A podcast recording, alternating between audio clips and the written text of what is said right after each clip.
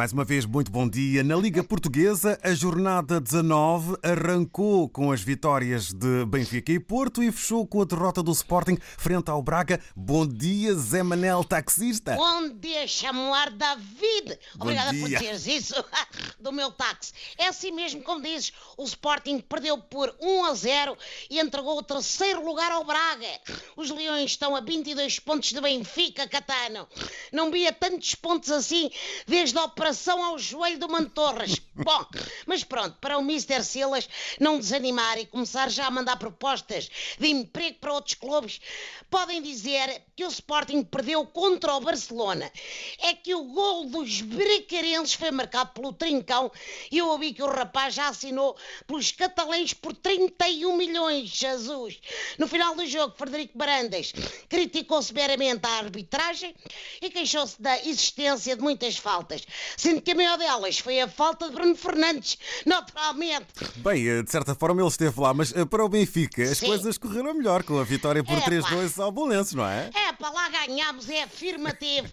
Mas tal como há dois belenenses, também houve dois Benficas. Um cheio de genica na primeira parte e outro a dormir a cesta e a marcar na própria baliza na segunda. Bom, foi um jogo sofrido.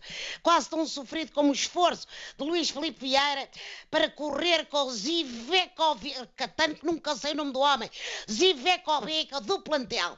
Mas vimos o Arta, estás a ver? É só nomes, isto é tudo para me atrapalhar, pá. Parece um trava-línguas. Tarabte. Está exato, obrigada, David. Exatamente, quebrar o jejum e marcar o primeiro gol.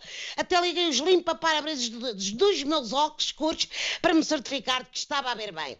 Parece que Rui Costa, antes do jogo, disse ao médio marroquino que ele ia marcar e marcou mesmo. Não fazia ideia de que o Rui Costa era arrasado de tarougo vidente, pá, mas já que é assim, pedia-lhe o favorzinho, se me estás a ouvir, de me dizeres os números da lotaria, porque tenho de mudar a panela de escape do, do meu táxi. Isso é coisa para muita despesa, muitos aéreos. Ora, ora, isso é que era. Bom, no sábado o Porto foi a Setúbal e Hum. Sim. não comeu choco, mas venceu a vitória por uns claros 4-0. Exatamente, os portistas estão a 7 pontos do Benfica e no sábado há clássico. É bom que o campeonato arrebite, porque até agora o único adversário, assim mesmo temível do Benfica, é o pirata informático Rui Pinto. O presidente Pinto da Costa voltou a surpreender pelas metáforas de fino recorte literário e disse que anda à procura do papagaio, do boi e do rato que tem no clube. Eu traduzo.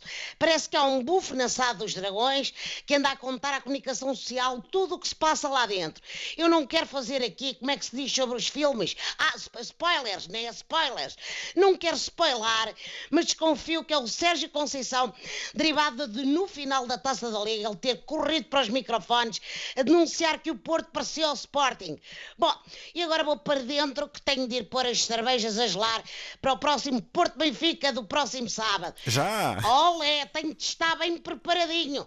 Quero ver se o Bruno Lage precisa de ir buscar mais 14 jogadores ou se estes 17 que vieram no mercado inverno dão para o gasto.